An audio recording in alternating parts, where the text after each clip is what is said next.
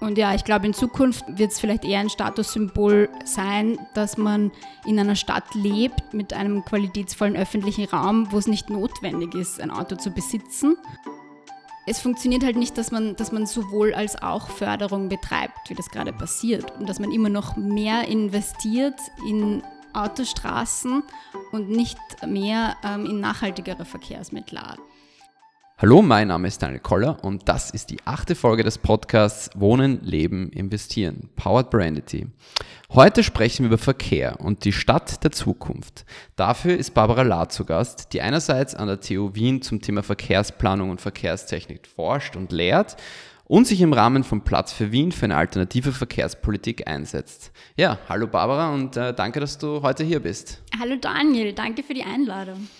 Ja, sehr gerne. Dann ähm, komme ich auch gleich mal zu meiner ersten ähm, Frage. Du setzt dich ja im Rahmen der Initiative Platz für Wien für eine klimagerechte und verkehrssichere Stadt ein. Jetzt äh, ganz provokant gefragt, ist eine Stadt wie Wien ohne Autos prinzipiell möglich? Wien wird nie wieder komplett ohne Autos sein. Also möglich ist es. Wien gab es auch schon, bevor es Autos gab, teilweise auch mit mehr Einwohnern, Einwohnerinnen, als wir heute haben. Das heißt, potenziell möglich wäre es. Es ist aber auch nicht sinnvoll. Also es gibt Autos, ähm, sind jetzt per se keine super schlechte Erfindung und sie werden heutzutage nur falsch eingesetzt. Das heißt, die Stadt der Zukunft wird autofrei sein, das heißt aber nicht autolos. Das heißt, ähm, in Nischen wird es Autos immer geben, glaube ich. Äh, komme ich auch dann gleich zu meiner nächsten Frage, weil oft das Argument kommt, ähm, dass, ja, also, dass sich die Katze sozusagen in den Schwanz beißt. Ist Wien gewissermaßen zu autofreundlich oder mangelt es einfach an der Infrastruktur für andere ähm, Verkehrsmittel? Ich würde sagen, Wien ist noch zu autofreundlich. Also Wien hat wirklich international ein Alleinstellungsmerkmal mit dem öffentlichen Verkehr. Das kann man ruhig ähm, selbstbewusst sagen. Also da ist Wien wirklich top auch was den Modal Split angeht, das heißt äh, die Verkehrsmittelwahl der Personen. Da waren wir vor Corona bei etwa 40 Prozent im öffentlichen Verkehr. Das ist echt, echt gut. Das heißt, da sind wir schon recht stark. Bei den anderen Verkehrsmittelarten ist noch mehr Potenzial und da geht es wirklich darum, den Autoverkehr weniger attraktiv zu machen. Weil obwohl wir den starken öffentlichen Verkehr haben, ist der Autoverkehr eben doch noch attraktiv. Das heißt, teilweise gibt es die Alternativen, wie im öffentlichen Verkehr, aber ganz speziell im Radverkehr zum Beispiel in Wien ist noch sehr viel mehr möglich und da muss es vor allem zu einer Umverteilung kommen von Flächen, die derzeit mehr oder weniger nur dem Autoverkehr zustehen und die sollten fürs zu Fuß gehen und fürs Radfahren umgenutzt werden zu großen Teilen. Du hast es eh schon kurz angesprochen, also du nehme ich an, du siehst beim Rad äh, das größte, also beim, beim, Fahrrad das größte Potenzial, äh, um die Stadt klimafreundlicher zu gestalten. Verstehe ich dich da richtig? Ja, genau. Also für Wien gilt das auf jeden mhm. Fall. Ähm, wir haben zwar manche Radwege, die ganz gut sind, was uns aber fehlt, ist ein durchgängiges, lückenloses Netz an Radwegen, die für alle Menschen äh, sicher befahrbar sind. Also da geht es viel um subjektive Sicherheit. Manche trauen sich nicht, mit dem Fahrrad zu fahren, weil wir eben Radwege haben, die plötzlich aufhören das ist dann die Angst, wie verhalte ich mich im Mischverkehr, wo viele Autos sind, die schnell fahren, wo LKWs sind und so weiter. Also wir haben viele Mehrzweckstreifen zum Beispiel und das ist einfach nicht sicher für Kinder oder auch für andere Personen.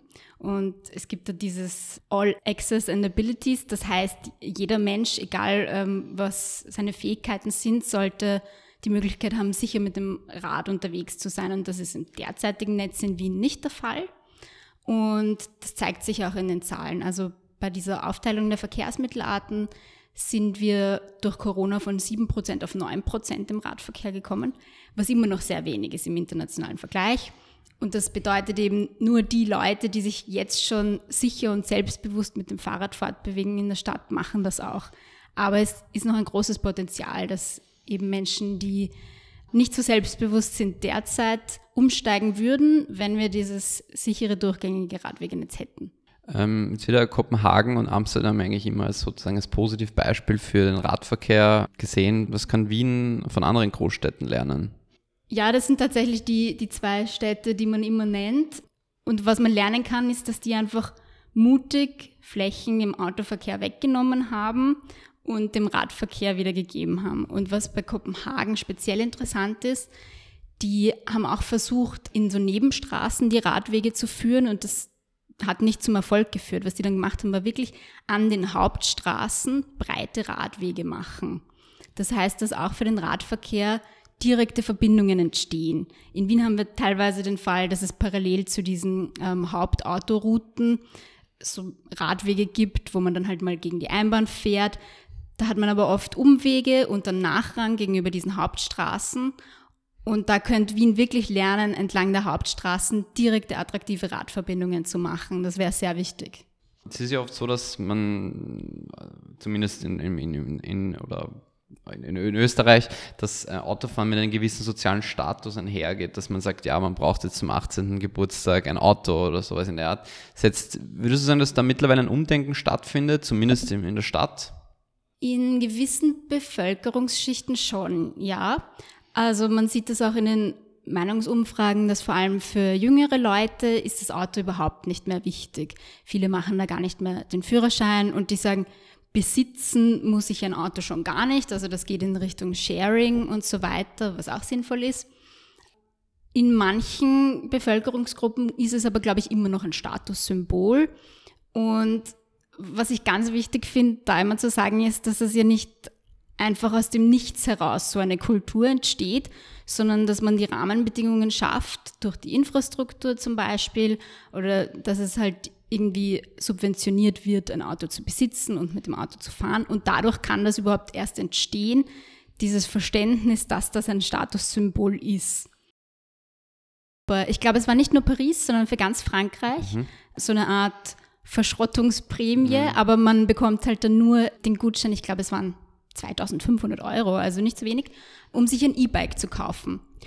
Und das ist super, weil das zeigt äh, zum ersten Mal, dass die Lösung nicht ist, dass man ähm, auf E-Antrieb umsteigt oder dass man auf Sharing umsteigt, sondern das Fahrrad als alternatives Verkehrsmittel einsetzt, was in Städten ja absolut sinnvoll ist. Oftmals wird ja das Auto als, oder oftmals wird für das ähm, Auto das als großes Argument die Zeitersparnis äh, angegeben. Was kann man dem entgegensetzen, dass man sagt, ja, oder, oder was ist da dein Gegenargument, wenn zu dir jemand kommt und sagt, hey, ich brauche jetzt dorthin irgendwie 50 Minuten mit dem Rad, ähm, wieso soll ich da auf mein Auto verzichten? Wow, okay, das ist ein großes Thema. Vielleicht muss ich da ein bisschen ausholen. Prinzipiell ja, oft ist das Auto schneller. Gerade in der Stadt heutzutage ist man teilweise mit dem Fahrrad schon schneller manchmal auch mit dem öffentlichen Verkehr.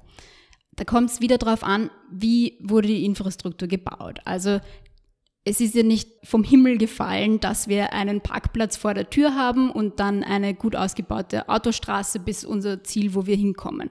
Es gibt, wenn man ähm, zum Beispiel die Bedingungen hat, dass da gar keine Straße ist, aber ich fahre mit der U-Bahn zum Beispiel von meinem Wohnort in der Nähe zu meinem Ziel, dann ist man mit der U-Bahn schneller. Das heißt, das sind alles menschengemachte Systeme, die eigentlich die Rahmenbedingungen für unsere Mobilität festlegen. Das heißt, man könnte das auch anders gestalten, dass eben das Auto überhaupt nicht das schnellste Verkehrsmittel ist. Und der zweite Aspekt, der ein bisschen mehr in die Tiefe geht, ist, dass, dass man immer unterscheiden muss, diese individuelle Sicht. Bin ich jetzt auf dieser einen Strecke schneller? Und wie schaut das im Gesamtsystem aus? Weil wir wissen, in der Mobilität gibt es eigentlich keine Zeitersparnis. Also es gibt was, das, das nennt sich ähm, das konstante Reisezeitbudget. Das ist nicht 100% konstant, aber es ist sehr stabil. Das heißt, die Zeit, die Menschen für Mobilität aufwenden jeden Tag, mhm. ist circa gleich. Mhm. Jetzt haben wir schnellere Verkehrsmittel bekommen in der Vergangenheit, zum Beispiel mit dem Auto. Das hat aber nicht dazu geführt, dass wir jetzt Zeitersparnis haben, sondern dass wir immer weitere Wege zurücklegen. Das heißt, da gibt es eine gewisse Dynamik, dass sich die Siedlungsplanung auch ändert. Das heißt, es entstehen dann zum Beispiel größere Supermärkte am Stadtrand, zu denen man mit dem Auto fährt, anstatt zum Kreisler ums Eck zu Fuß zu gehen. Also mit dieser Zeitersparnis muss man, muss man immer vorsichtig sein und es ist wichtig zu unterscheiden, gilt das jetzt für den einen Weg und was gibt es für eine Dynamik im komplexeren Gesamtsystem. Das war jetzt sehr komplex, aber auch sehr interessant. Danke für die Erklärung. Es ist auch so, du wirst ja, seitdem du dich für ähm, Platz, für Platz für Wien einsetzt, wirst du ja oft sehr, wahrscheinlich auch sehr hitzige Diskussionen geführt haben. Wieso wird denn das Thema, also dieses Thema Verkehr, wieso ist das so emotionsbeladen? Kannst du dir das erklären?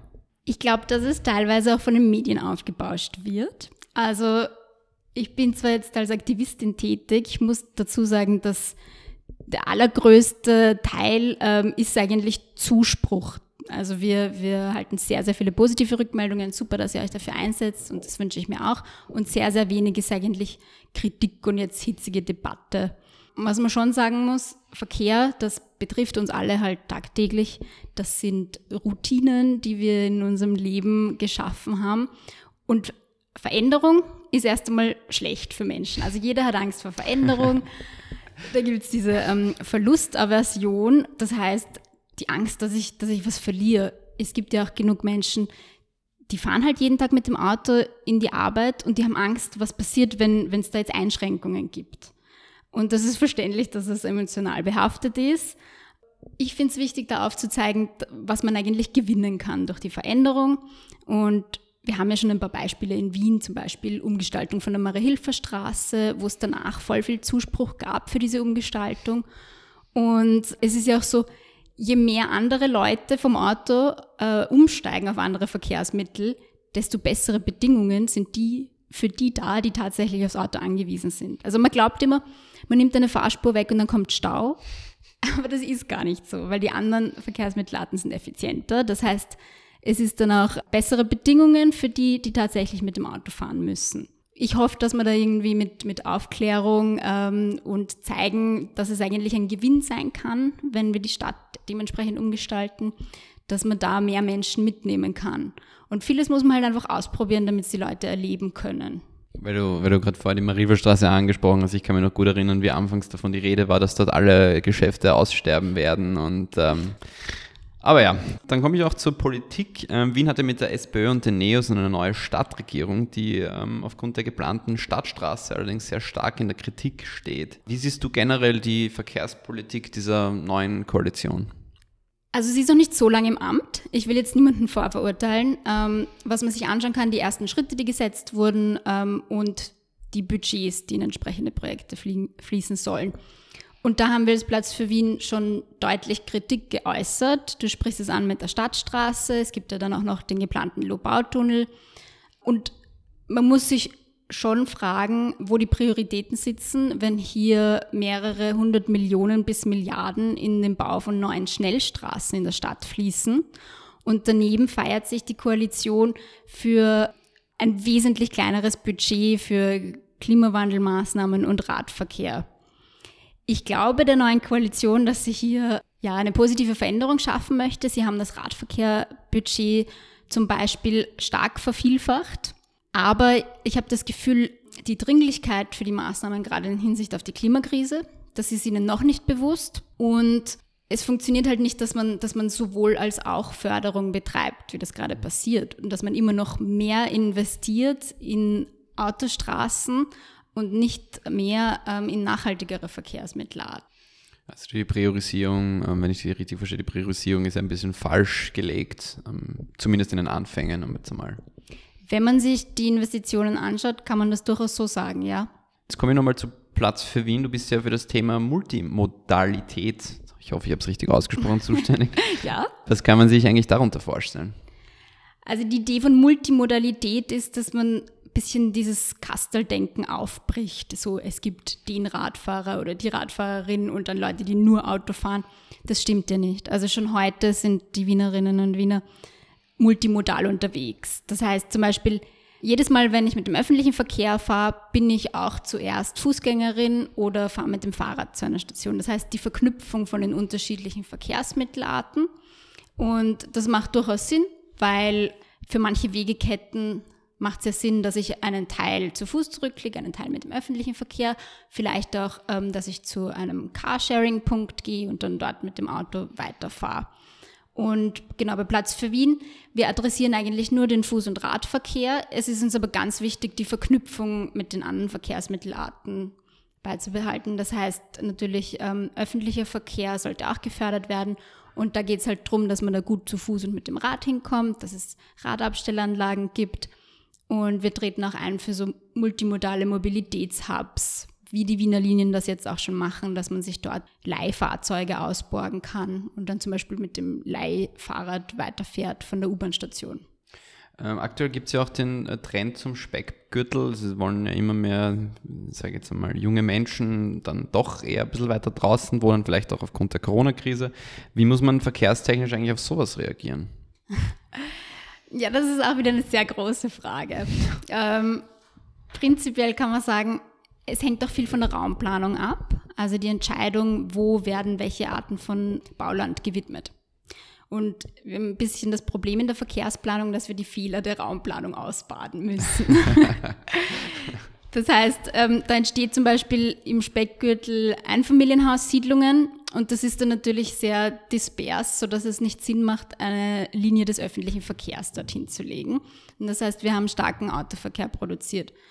Und das ist leider auch in unserem System drin, zum Beispiel, dass wir die Pendlerpauschale haben, die das eigentlich fördert, dass man weiter rauszieht und dann reinpendelt, was oft mit dem Auto geschieht. Das heißt, das ist ein, ein riesengroßes Thema, wo die Verkehrsplanung alleine jetzt nicht äh, die Lösung schaffen kann.